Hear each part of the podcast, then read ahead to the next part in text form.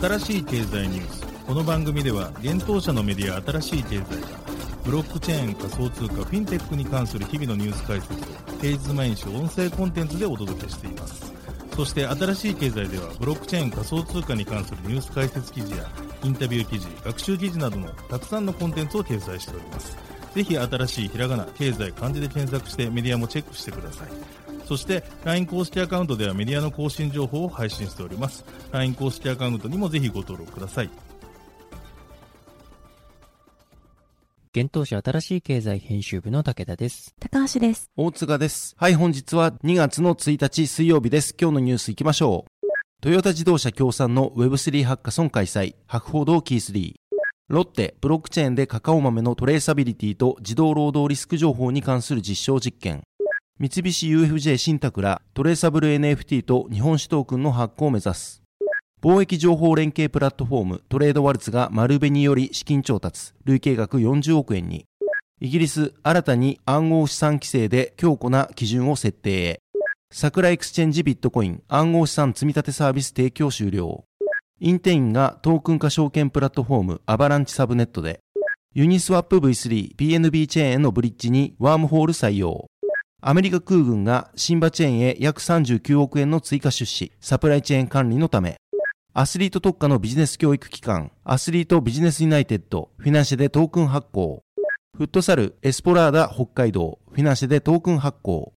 一つ目のニュースは、博報堂キー3がトヨタ協賛で Web3 ハッカソン開催へというニュースです。博報堂キー3がトヨタ自動車を協賛に迎えた Web3 グローバルハッカソンの開催予定を2月1日発表しました。イベント名は Web3 ハッカソントヨタ自動車×博報堂キー3です。また、サブ協賛はアスターネットワーク、Web3 ファウンデーション、アルケミーです。このハッカソンは博報堂キー3がスポンサー企業とともに開催する企業タイアップ型ハッカソンの第1弾として2月14日から3月25日の期間にて開催される予定です。会場はアスターネットワーク上のメタバースプロジェクトのコスマイズイベントホールです。なお、テーマは企業内プロジェクト向け DAO 支援ツールの開発です。賞金については総額10万ドル、約1320万円相当になるということです。最優秀賞を獲得した1プロジェクトには賞金2万5000ドル相当のアスター、優秀賞の5プロジェクトには賞金が各1万ドル相当のアスター、そしてポルカドット Web3 ファウンデーション賞に選出された1プロジェクトには賞金2万5000ドルが授与されるということです。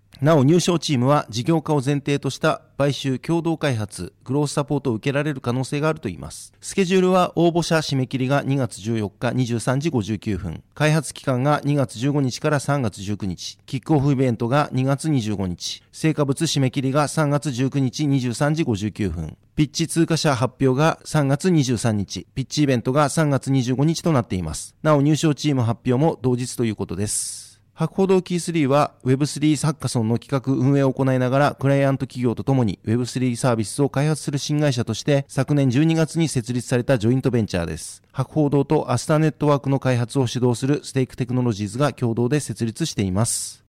続いてのニュースは、ロッテがブロックチェーンでカカオ豆のトレーサビリティというニュースです。国内菓子メーカーのロッテがブロックチェーンを用いたガーナ産カカオ豆のトレーサビリティと自動労働リスク情報に関する実証実験を開始することを2月1日に発表しました。今回ロッテは調達したカカオ豆のサプライチェーン上の自動労働リスク情報を把握することを目的に実証実験を行うといいます。またこの実証実験にはカカオ豆のサプライヤーとして三井物産及び ETC グループが参加するほかブロックチェーン開発企業 DLT ラボスが参加するということです。ロッテによるとガーナ国内におけるカカオ豆のサプライチェーンは複雑な上ほとんどが電子化されておらず詳細なトレーサビリティ情報を取得するのが難しい状況ということです。その中でロッテではこれまでクライマーズ自動労働監視改善システムによって自動労働リスク情報を得ていましたが、その情報と調達したカカオ豆のトレーサビリティ情報は紐付けることができておらず、サプライチェーン上の自動労働リスクを詳細に把握することはできていなかったということです。そこで今回の実証実験では、ガーナ産カカオ豆のトレーサビリティ情報と自動労働リスク情報をブロックチェーンシステム上で統合する検証を行うということです。より詳細なトレーサビリティ情報を取得するために、専用倉庫を現地に確保し、カカオ豆を分別流通するといいます。そして、そのカカオ豆の農家コミュニティ ID をもとに、トレーサビリティ情報を取得し、その情報をブロックチェーン上に記録するということです。その上で自動労働リスク情報とトレーサビリティ情報を農家コミュニティ ID を用いてブロックチェーン上で統合することで、サプライチェーン上の自動労働リスクの可視化が可能になるということです。なお、ロッテはブロックチェーンを用いることで、サプライチェーン上の作業負担を最小限に留めながら、情報の申請性を担保した上で、カカオ豆のトレーサビリティ情報を一括管理すると説明しています。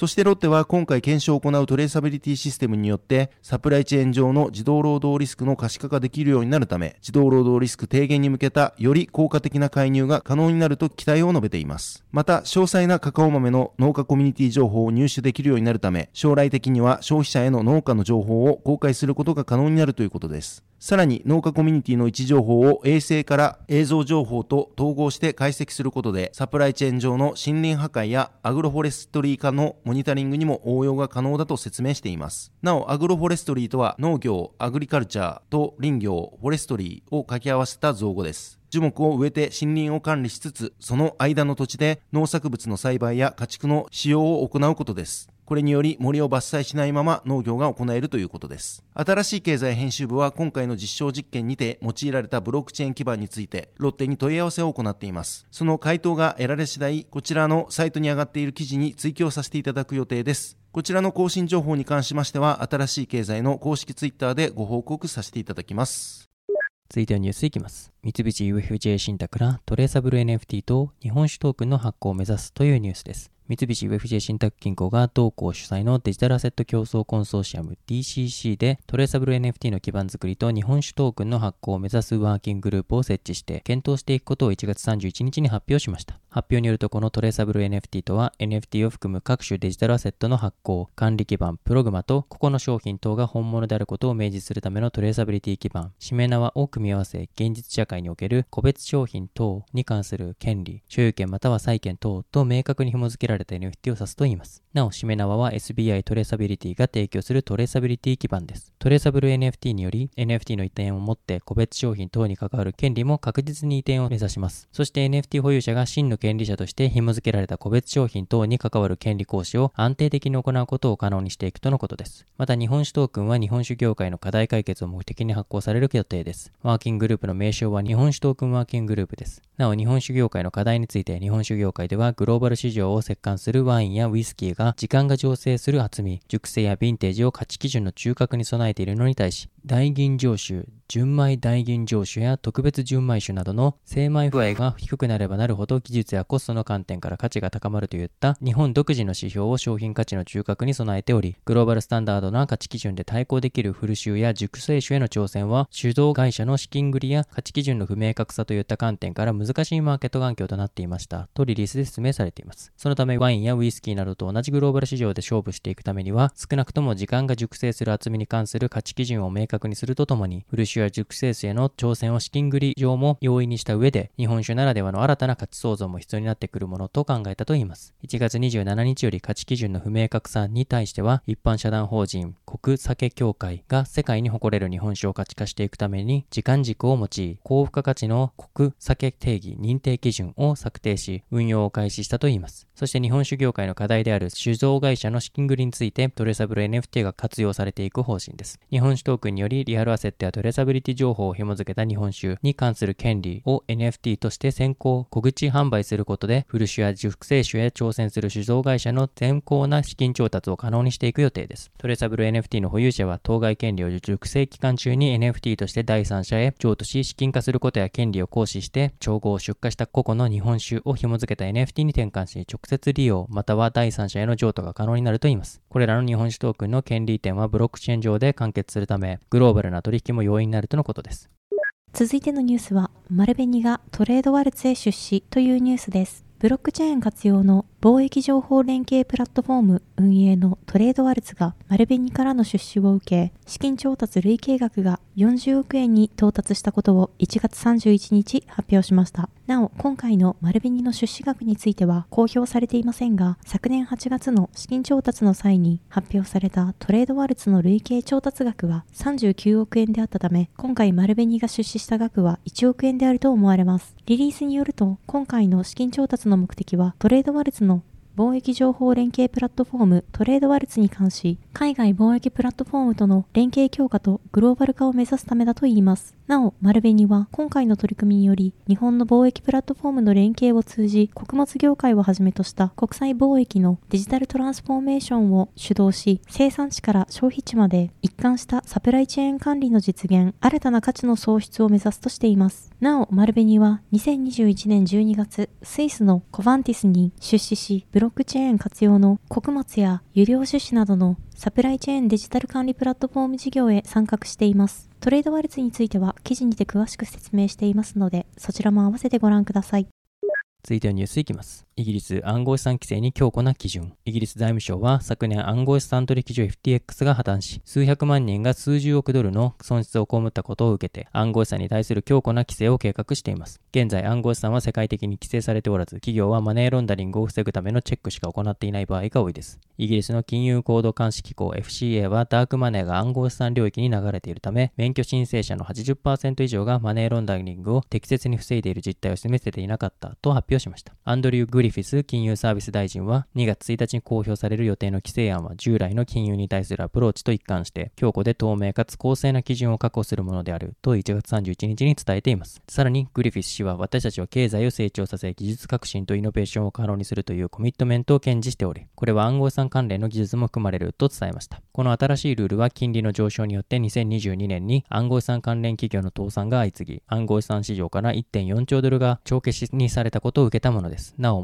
最も広く取引されているビットコインの価格は60%急落しました。暗号資産に対する信頼は揺らぎましたが、ブロックチェーンとして最も一般的に知られている基盤技術に対する関心は、決済などの他の用途では残っています。新しい規制案については、3ヶ月間のパブリックコンサルテーションが行われます。その後、FCA から詳細なルールが提案される予定です。財務省はこのアプローチにより、同分野における最も重要なリスクを軽減することができるとの見解を示しています。そして財務省は予定されている規制案は、暗号資産取引所が公正かつ堅牢な基準を有することを保証するため、登録及び開示書類の詳細な内容要件を定義する責任を暗号資産取引所に負わせるものだと説明しています。また暗号資産取引を仲介する金融仲介業者と顧客の資産を保管するカストディアに対するルールも設けられる予定です。FTX をはじめとする取引所の破綻をきっかけに投資家保護の観点から取引所に対する規制を求める声が高まりました。規制当局は取引、融資、保管などの業務を一つ屋根の下で行う暗号資産のコングロマリット企業を摘発することに注力していますが、これらの間には従来の規制上のの枠組みは存在しません。欧州連合はすでに最初の暗号資産に関する規制案を確定させています。財務省は FCA によってすでに認可されている企業は新しい規制体制が導入される間、独自のプロモーションを発行することが一時的に許可されるだろうと伝えました。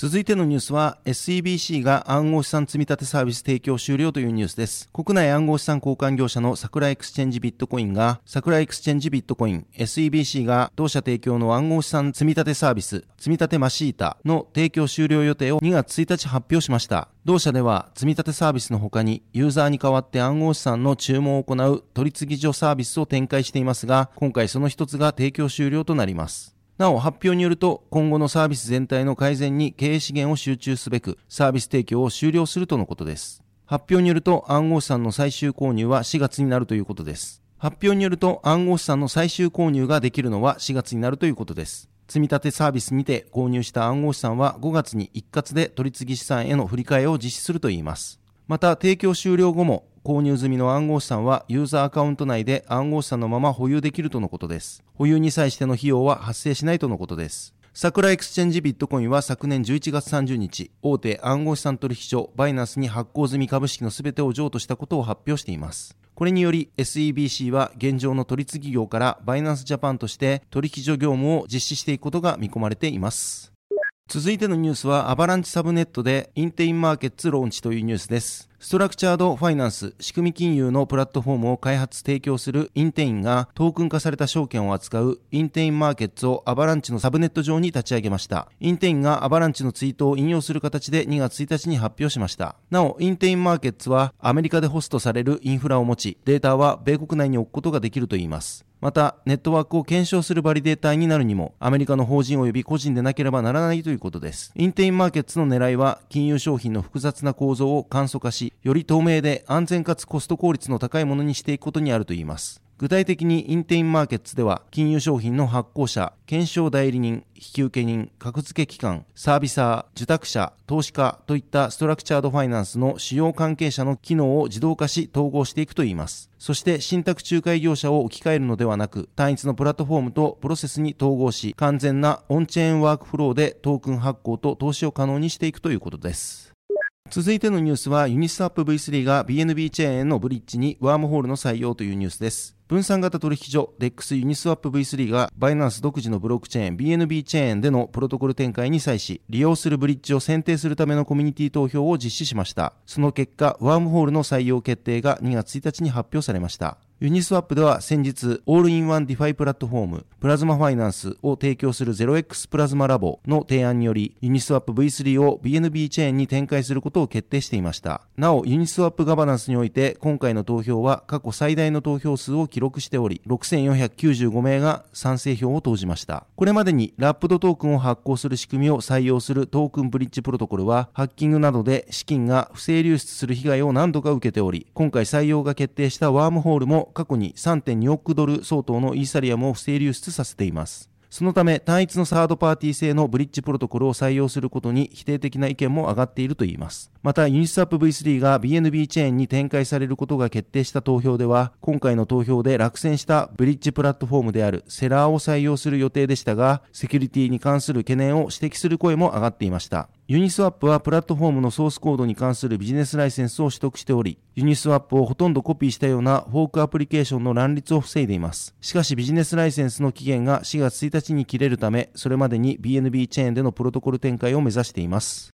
続いてのニュースは、アメリカ空軍がシンバチェーンへ戦略的資金増額を実施というニュースです。ブロックチェーン SARS 企業のシンバチェーンがアメリカ空軍から3000万ドル、日本円で約39.1億円の戦略的資金増額を受けたと1月31日発表しました。なお、シンバチェーンによると、アメリカ空軍による戦略的資金増額実施の見極めは、将来の優位性を担保する可能性を持つ技術の見極めと進歩に重点が置かれるとのことです。アメリカ空軍とシンバチェーンは2020年サプライチェーンネットワーク構築のため2年間で150万ドルの提供を受ける契約を締結しています。また、昨年6月にはキャッシュフローやサプライチェーンの品質、管理、監視のためブロックチェーンシステムを開発する契約を結び、同年8月から軍の扱うデータ管理へのブロックチェーン技術活用を開始していました。今回の投資はこれまでに比べ大幅な予算増となっており、資金の利用はサプライチェーン管理におけるブロックチェーンアプリケーションの開発、発展に注力する予定とのことです。なお、これら計画の利用先は国防次官研究及び技術局、アメリカ空軍、アメリカ海軍、アメリカ陸軍、国防物流局を想定しているといいます。シンバチェーンについては記事にて詳しく説明していますので、そちらも合わせてご覧ください。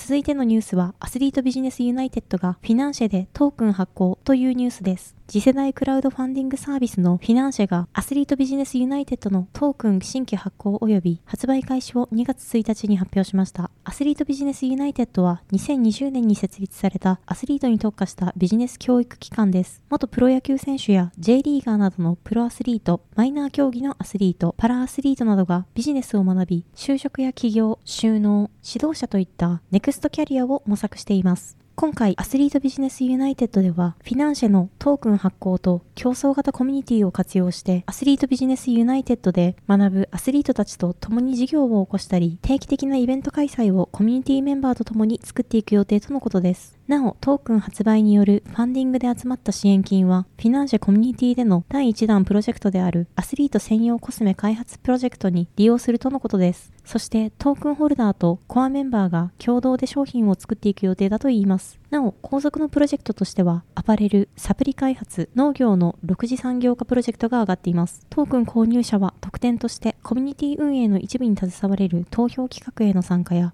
参加型イベントへの招待、特典抽選への応募などの権利が得られます。投票はトークン保有数に応じて投票数が多くなる仕組みや保有しているトークン数の割合によって抽選特典の当選確率が変動する仕組みになっています。また、一定のトークンを保有しているサポーターには、限定の特典も提供されるとのことです。なお、今回、フィナンシェ上で発行されるトークンは、ABU トークンとして発売されるとのことです。ABU トークンの初回発売は2月1日11時からを予定しており、3月15日20時までの実施予定です。また ABU トークンの発売メニューはコースによって獲得できるトークン数や特典が異なり1万ポイントから100万ポイントまで全18種類の支援コースが用意されています。購入者には購入ポイント分のトークン付与に加え、前述したトークン保有者限定コミュニティへの参加、投票企画、抽選応募への参加権や、他にも元サッカー日本代表、石川直宏氏と30分間のズーム対談、アスリート受講生の講演、技術指導を受けられる権利、元フジテレビアナウンサー、田中大貴氏と30分間のズーム対談、元 J リーガー、馬場賢治氏が立ち上げたブランドのマインドプラスの長袖ポロシャツ、ラジオスポンサー枠などが付与されます。なお、フィナンシェポイントは、フィナンシェプラットフォーム上でのみ使用できるポイントのことで、1ポイント1円で購入できます。また、フィナンシェで発行されているトークンは、金融商品取扱法上の有価証券ではなく、資金決済法上の暗号資産でもないとのことです。続いてのニュースは、エスポラーダ北海道がフィナンシェでトークン発行というニュースです。次世代クラウドファンディングサービスのフィナンシェがフットサルチームエスポラーダ北海道のトークン新規発行及び発売開始を2月1日発表しました。エスポラーダ北海道は日本フットサルリーグに所属する北海道出身選手のみで構成されるフットサルチームです。ドサンコの夢を乗せてというチームスローガンを掲げ、北海道民の目標となる選手、クラブを目指して活動しています。今回、エスポラーダ北海道は、フィナンシェのトークン発行と競争型コミュニティを活用して、一方的な従来のファンクラブからトークンを使った競争型のファンクラブへのリニューアルを目指すとのことです。トークン購入者は特典としてコミュニティ運営の一部に携われる投票企画への参加や参加型イベントへの招待、特典抽選への応募などの多くの権利が得られます。投票はトークン保有数に応じて投票数がが多くなる仕組みや保有しているトークン数の割合によって抽選特典の当選確率が変動する仕組みとなっています。また、一定のトークンを保有しているサポーターには、限定の特典も提供されるとのことです。なお、今回、フィナンシェ上で発行されるトークンは、エスポトークンとして発売されるとのことです。エスポトークンの初回販売は、2月1日12時から開始しており、3月27日20時まで実施される予定です。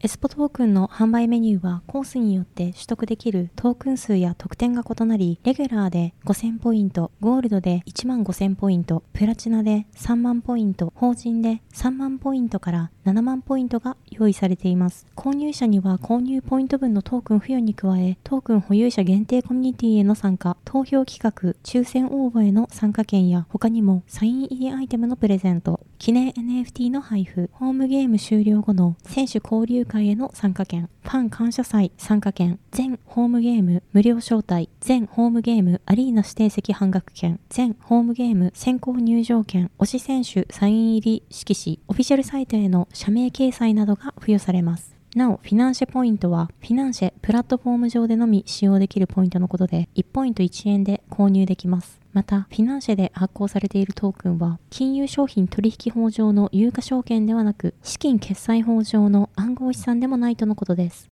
はい、本日のニュースは以上となります。このように私たち新しい経済編集部はブロックチェーン暗号資産に関するニュースを平日毎日ラジオで配信をしております。本日ご紹介したニュースはすべてサイトの方に上がっております。ぜひサイトの方も見に来てください。新しいひらがな、経済漢字で検索して見に来ていただければと思います。それでは本日はありがとうございました。ありがとうございました。ありがとうございました。